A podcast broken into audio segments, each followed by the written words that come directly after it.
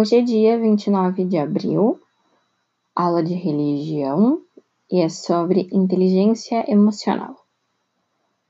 O que, que ela é? Eu acho que ela é tu se conhecer, conhecer tuas necessidades, teus gostos, teus sentimentos, como tu reage em determinada situação para poder evitar situações ruins da vida, como por exemplo, se tu sabe que algo te irrita, antes mesmo dessa coisa acontecer, tenta respirar, contar até 10. E eu acho que mais ou menos essa é uma inteligência de autoconhecimento.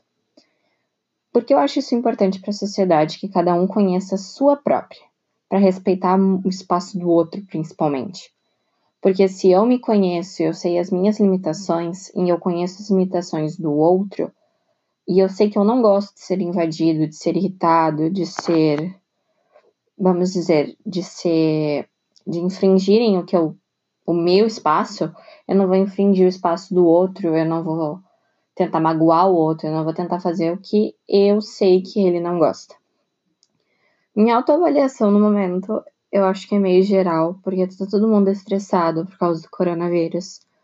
A família tá estressada, por causa que tem muitas atividades, porque tem muita gente, porque tem muita coisa para fazer.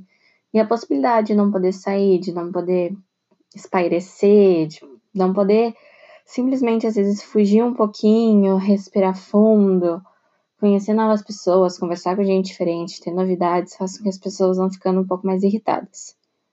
O que poderia mudar, eu acho que quanto mais breve os médicos e as pessoas colaborarem, principalmente no ficar em casa, mais cedo tudo isso vai voltar ao normal e a gente vai poder ter nosso prazer e a nossa vida de volta é algo a ser combatido, é algo que a gente vai tentar combater, mas as pessoas já estão começando a relaxar, então as previsões são só para depois do final do inverno. Então o que nos resta é respirar fundo, tentar melhorar a cada dia e tentar assim, ó, entender o espaço do outro, porque é o difícil não infringi-lo quando tu tá convivendo com tantas pessoas no mesmo espaço.